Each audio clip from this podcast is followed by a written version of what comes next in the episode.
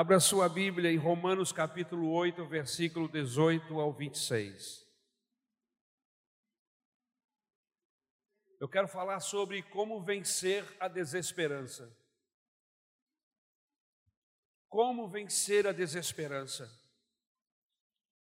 O texto que nós demos como base, Romanos 8, de 18 ao 26.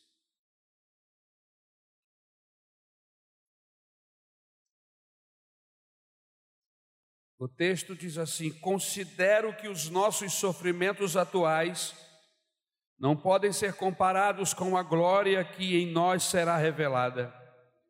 A natureza criada aguarda com grande expectativa que os filhos de Deus sejam revelados, pois ela foi submetida à inutilidade, não pela sua própria escolha, mas por causa da vontade daquele que a sujeitou, na esperança de que a própria natureza criada será libertada da escravidão, da decadência em que se encontra, recebendo a gloriosa liberdade dos filhos de Deus. Sabemos que toda a natureza criada geme até agora, como em dores de parto. E não só isso, mas nós mesmos que temos os primeiros frutos do Espírito, gememos interiormente esperando ansiosamente nossa adoção como filhos, a redenção do nosso corpo. Pois nessa esperança fomos salvos. Mas esperança que se vê não é esperança. Quem espera por aquilo que está vendo? Mas se esperamos o que ainda não vemos, aguardamo-lo pacientemente. Da mesma forma, o Espírito nos ajuda em nossa fraqueza, pois não sabemos como orar, mas o próprio Espírito intercede por nós com gemido inexprimíveis.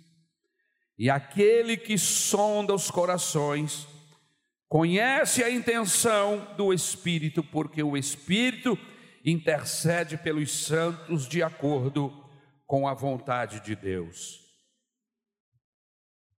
Como vencer a desesperança? Meus queridos, todos nós, todos nós aqui sabemos que a vida é dura e às vezes muito pesada.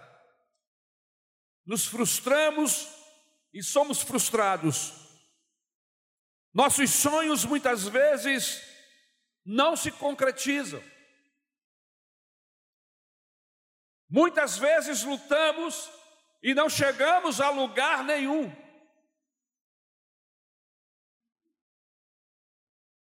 Queremos, imaginamos tantas coisas, como por exemplo a conversão de um filho, a conversão de um pai, de uma mãe, de um esposo, de uma esposa, e às vezes esta conversão não acontece no tempo que estamos vivos. E aí queremos desistir. Quantas vezes temos que dissimular no trabalho e até mesmo na igreja com um sorriso amarelo, como se tudo estivesse muito bem.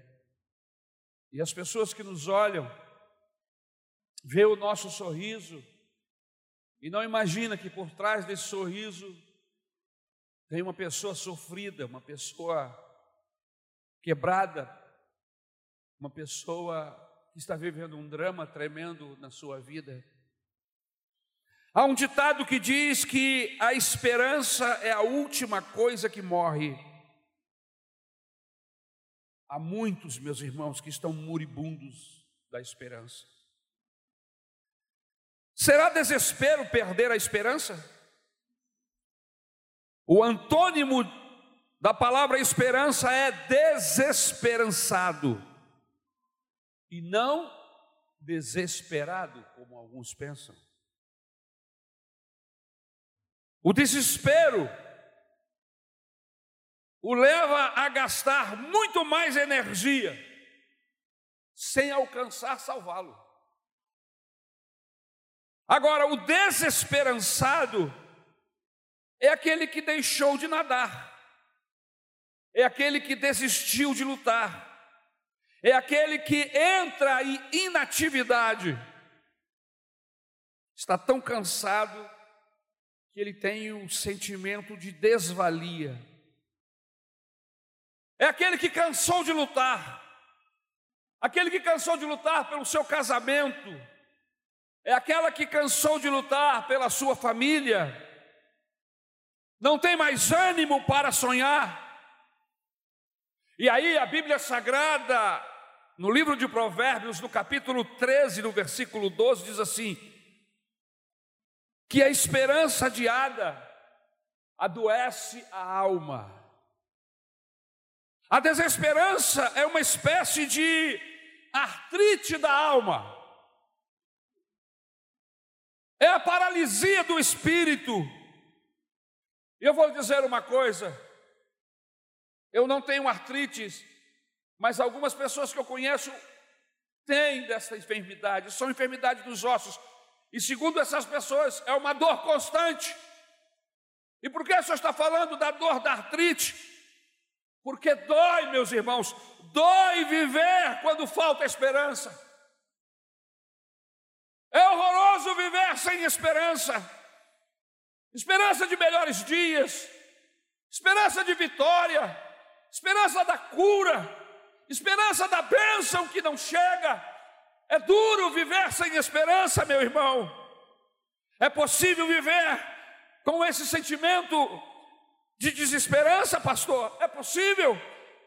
A Bíblia diz, na carta aos Romanos, no capítulo 4, versículo 18, o texto diz assim: que Abraão, contra toda esperança, em esperança creu, tornando-se assim pai de muitas nações. Ele teve uma esperança. Já com seus, com a sua idade já avançada, Deus disse a Abraão: Eu vou fazer de você uma grande nação. Mas eu, Senhor, ele já tinha mais de 70 anos quando recebeu essa, essa promessa de Deus. Mas ele creu porque quem estava lhe dando essa esperança não era o pastor Ari, não era o presidente da república, nem um líder qualquer mundial, não. Quem estava lhe dando essa esperança era o dono do universo, o Senhor dos senhores, o Deus desta igreja, o nosso Deus. E aí é possível crer, mesmo quando tudo parece contrário, quando a idade, o corpo já está amortecido, mas foi Deus que falou, e se Deus falou, então eu creio que vai acontecer, aleluia. Paulo ainda escreve na segunda carta aos Coríntios, capítulo 1, e versículo 8 a 10. Irmãos, não queremos que vocês desconheçam as tribulações que sofremos na província da Ásia as quais foram muito além da nossa capacidade de suportar, a ponto de perdermos a esperança da própria vida. De fato, já tínhamos sobre nós a sentença de morte, para que não confiássemos em nós mesmos, mas em Deus, que ressuscita os mortos. Ele nos livrou e continuará nos livrando de tal perigo de morte. Nele temos colocado a nossa esperança de que continuará a livrar-nos. Bendito seja o nome do Senhor. Sim, é possível que você tenha perdido a esperança, mas a Bíblia nos mostra o caminho para reencontrá-la. Como faço, pastor, para reencontrar a esperança? Como faço? Eu quero te dar alguns conselhos esta manhã antes que se torne tarde.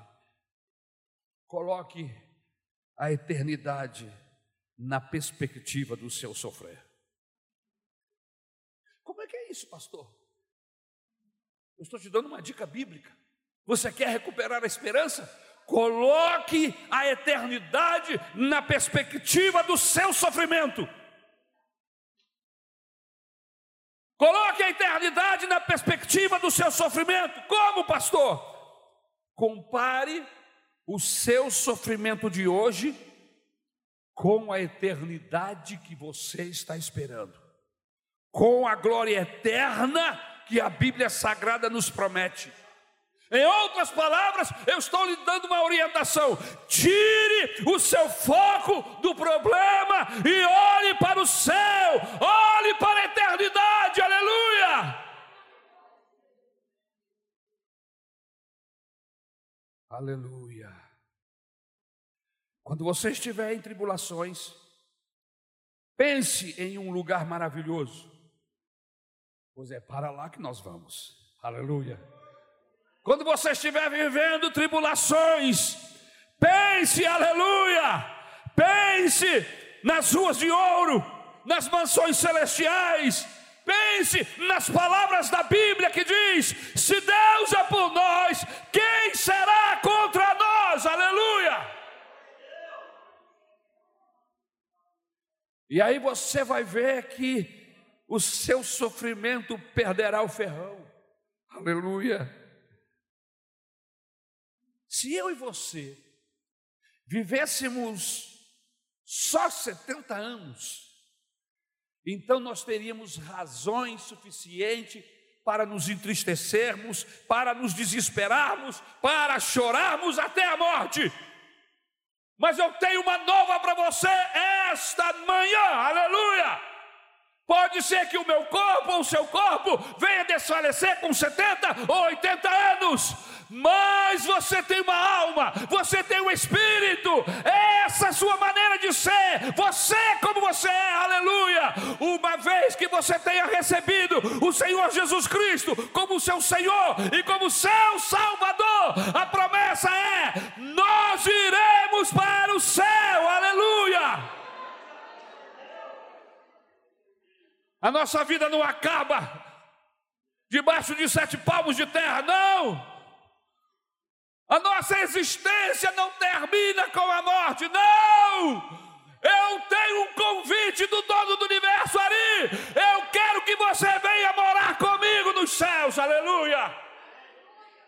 E eu vou ser sincero a você esta manhã, é por isso que eu sou crente. Eu não sou crente para ser rico, eu não sou crente para ser sadio, eu não sou crente para ser feliz, eu sou crente porque eu quero morar com Jesus. Você está entendendo? Essas coisas podem até vir, mas se não vierem, aleluia, eu quero morar com Jesus. Aleluia. É isto que me faz cantar, é isto que me faz cantar.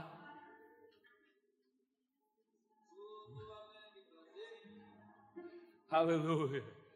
Tenho gozo celeste, prazer em dizer que é isto que me faz cantar. Eu vou morar no céu eu vou morar no céu. Aleluia. Na cidade santa eu vou morar no céu. Eu vou cantar no céu. Eu vou cantar no céu.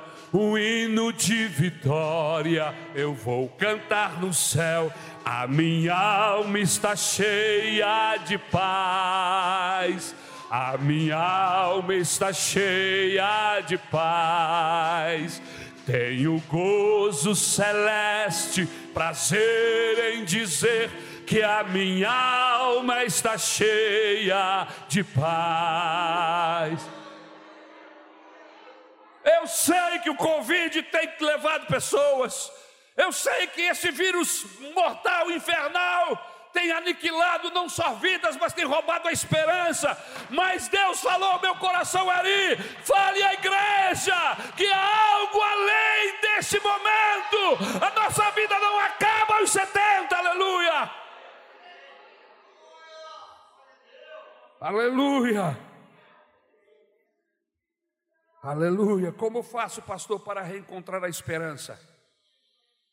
Aleluia. Lembre-se, Deus não desperdiça nada em seu projeto, nada em seu projeto de nos fazer a imagem de Jesus Cristo.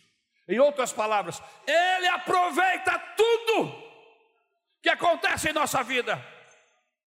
Você precisa saber que o grande projeto de Deus não é nos tirar do sofrimento, como alguns pensam. E aí aparece um pastor dizendo: pare de sofrer, faça isso, faça aquilo, irmão, isso é antibíblico. Jesus nunca prometeu não sofrimento, pelo contrário, os que quiserem viver piamente padecerão perseguições e sofrimento. Palavras do Senhor Jesus. Lembre-se, meu querido irmão, que o grande projeto de Deus é nos tornar parecidos com o seu filho Jesus. Pequenos Cristos, pequenos Jesus, e Ele, o Deus do céu, Ele vai usar todas as tribulações, todos os sofrimentos, como matéria-prima para alcançar esse objetivo. Você está entendendo? Aleluia. Veja o que Pedro diz. Primeira carta de Pedro, carta universal, capítulo 1, versículos 6 e 7. Ele diz assim: Alegrem-se por isso, se bem que agora é possível que vocês fiquem tristes por algum tempo, por causa dos muitos tipos de provações que vocês estão sofrendo. Essas provações são para mostrar que a fé que vocês têm é verdadeira, pois até o ouro que pode ser destruído é provado pelo fogo. Da mesma maneira, a fé que vocês têm, que vale muito mais do que o ouro, precisa ser provada para que continue firme, e assim vocês receberão aprovação, glória e honra no dia em que Jesus Cristo for revelado. Bendito seja o seu nome. Em outras palavras, aqueles que são exercitados na tribulação receberá um peso de glória. Aleluia. Segundo Coríntios capítulo 4, versículo 17 diz assim: "Porque a nossa leve e momentânea tribulação produz para nós um peso eterno de glória." Muito excelente. Aleluia. Você está entendendo onde nós queremos chegar esta manhã já, tarde? Você está conseguindo captar? Há uma estrofe de um hino da harpa cristã muito linda, lindo, é o hino de número 126. Eu não vou cantar, até porque não tratei nada com os meus queridos irmãos, como eu nunca trago. Mas hoje o tempo o tempo não permite. Mas a frase diz que os melhores hinos e poesias foram feitos em tribulação. A tribulação muitas vezes faz com que coisas maravilhosas aconteçam em nós e através de nós por causa do sofrimento.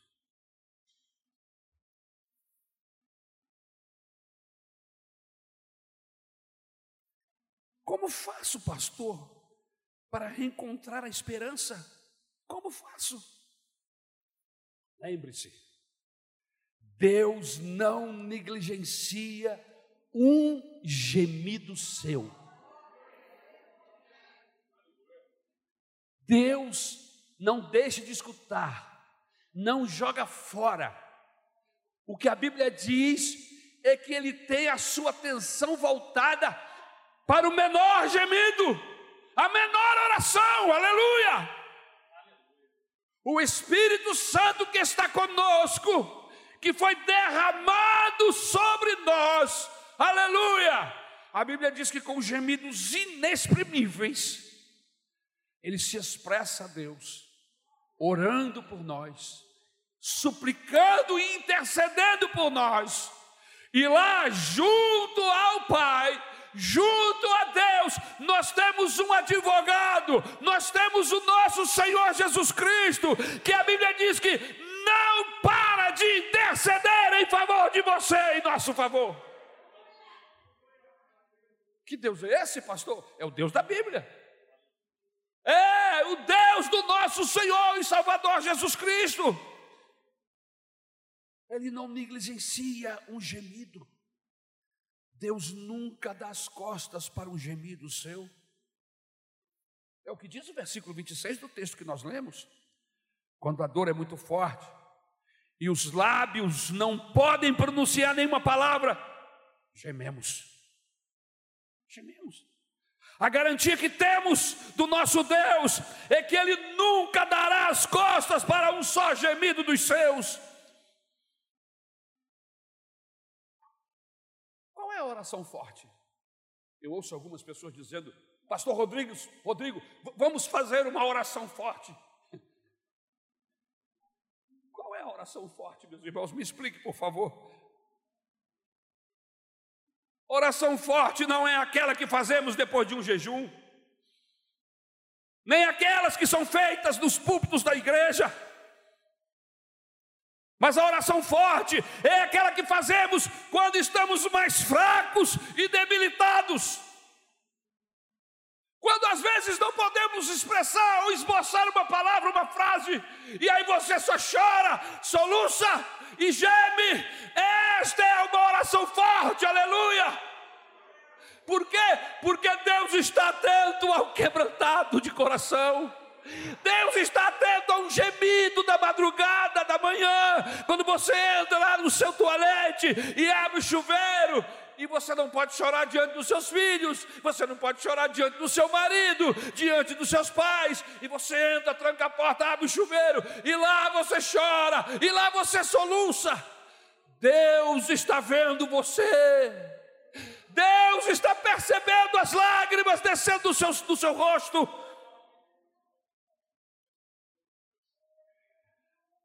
Paulo escrevendo sua segunda carta aos Coríntios, ele diz: eu me alegro também com as fraquezas, com os insultos, os sofrimentos, as perseguições, as dificuldades pelos quais passo por causa de Cristo.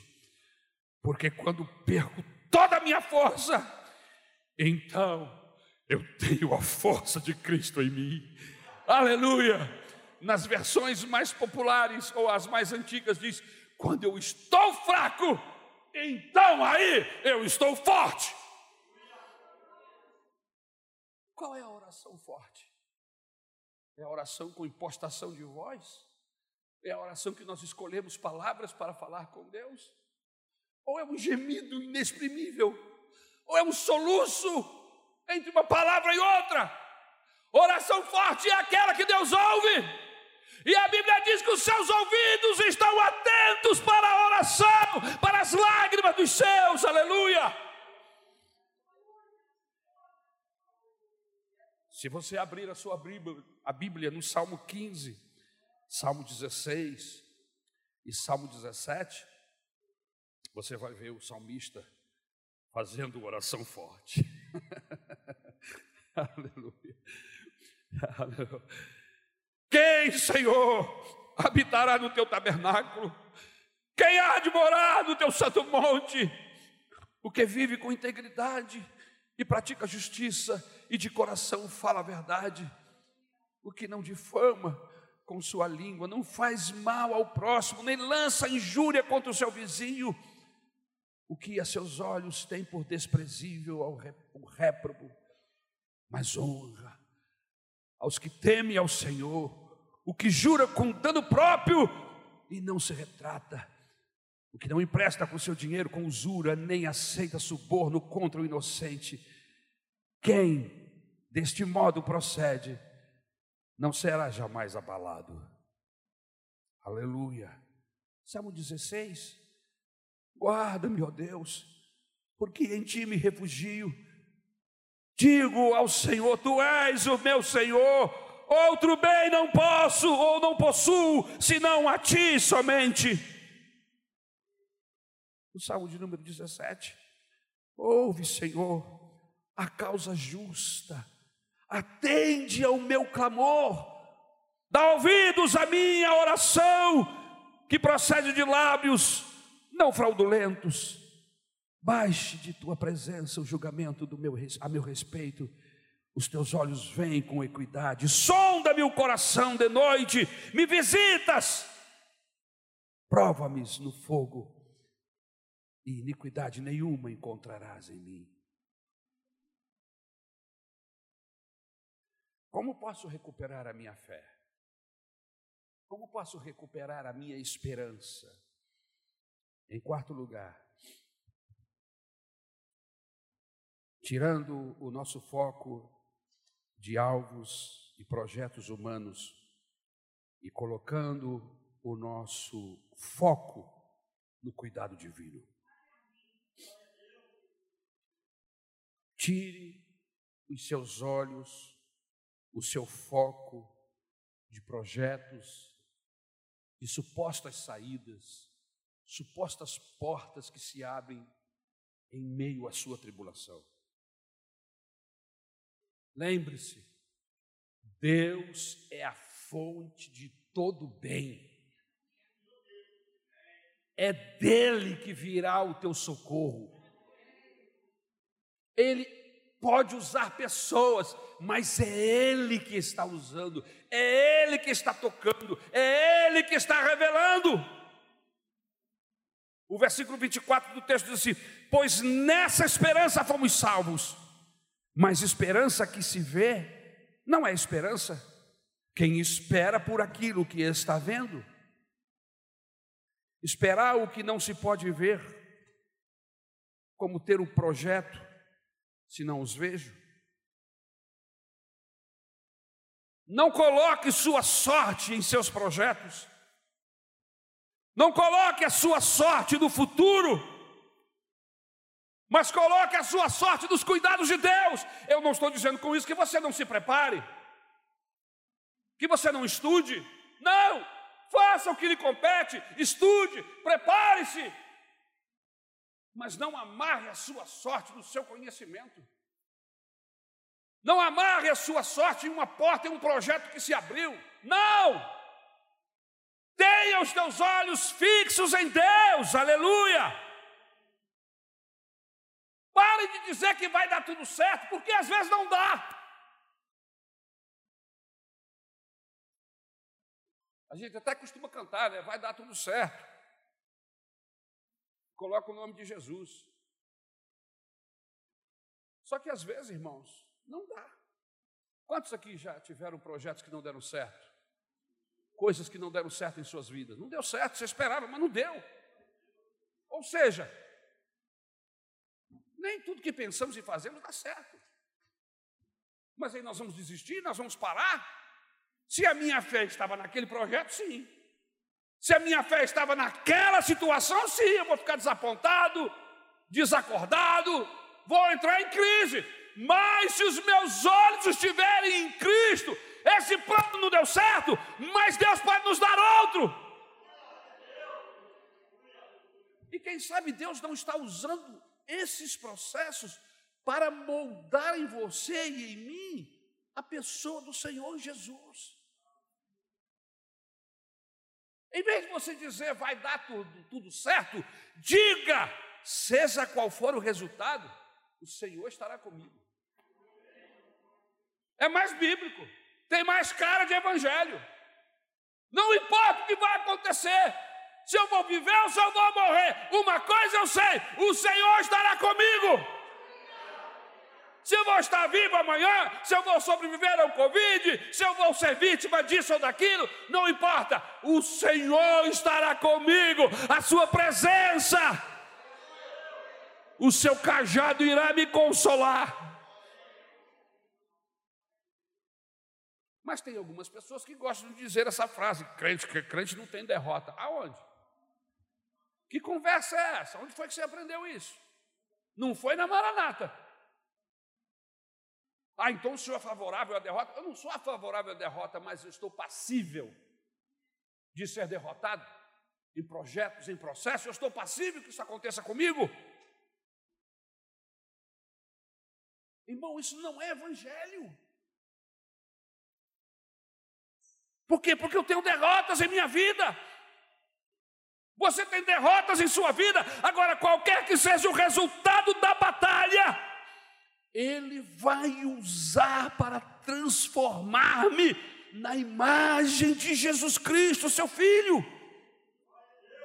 Por isso que a nossa palavra é: seja como for, o Senhor vai me ajudar, e então poderei dizer: até aqui me ajudou o Senhor, aleluia.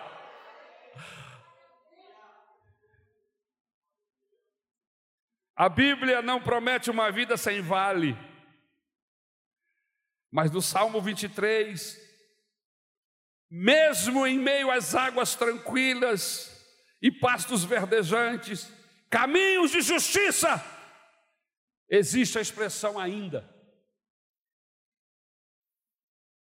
Ainda que eu ande pelo vale da sombra da morte, não temerei mal algum eu me alegrei no espírito quando a orquestra estava tocando e a nossa irmã estava cantando e o, o coro do hino era exatamente esse. Ainda que eu sofra, que as coisas não deem certo, não venham dar certo, ainda, irmãos, o evangelho que aprendemos na Bíblia é o evangelho do ainda.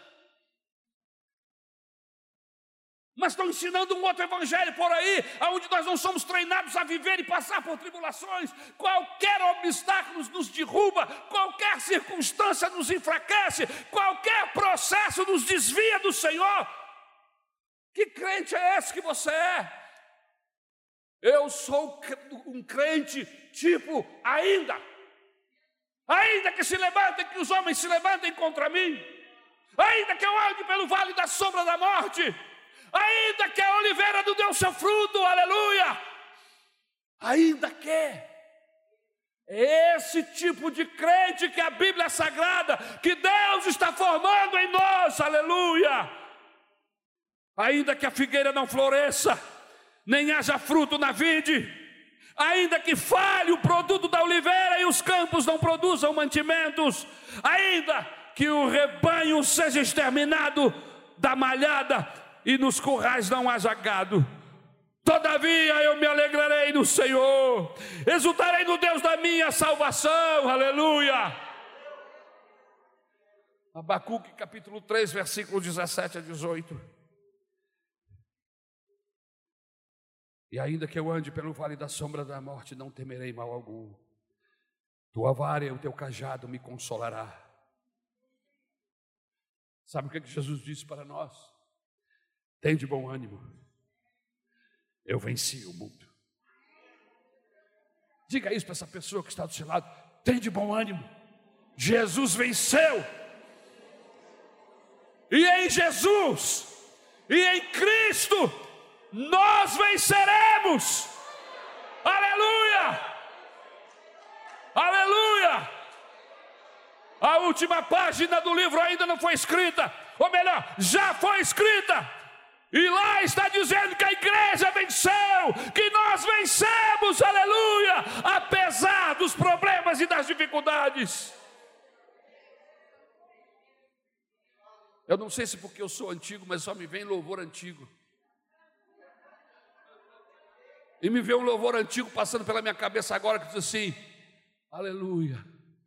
Nas lutas e nas provas a igreja segue caminhando nas lutas e nas provas, a igreja segue caminhando, segue caminhando, segue caminhando. Oh, glória, aleluia. A igreja segue caminhando. Oh, glória, aleluia. A igreja segue caminhando, segue caminhando, segue caminhando Irmãos, eu sou filho dessa igreja. Eu fui criado nessa igreja.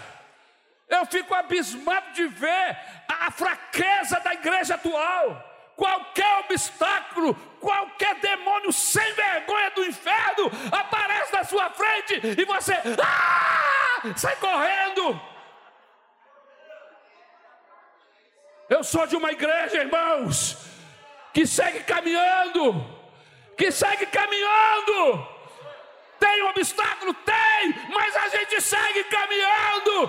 Tem luta? Tem, mas a gente segue caminhando, por quê? Porque Jesus está comigo, Jesus está com você.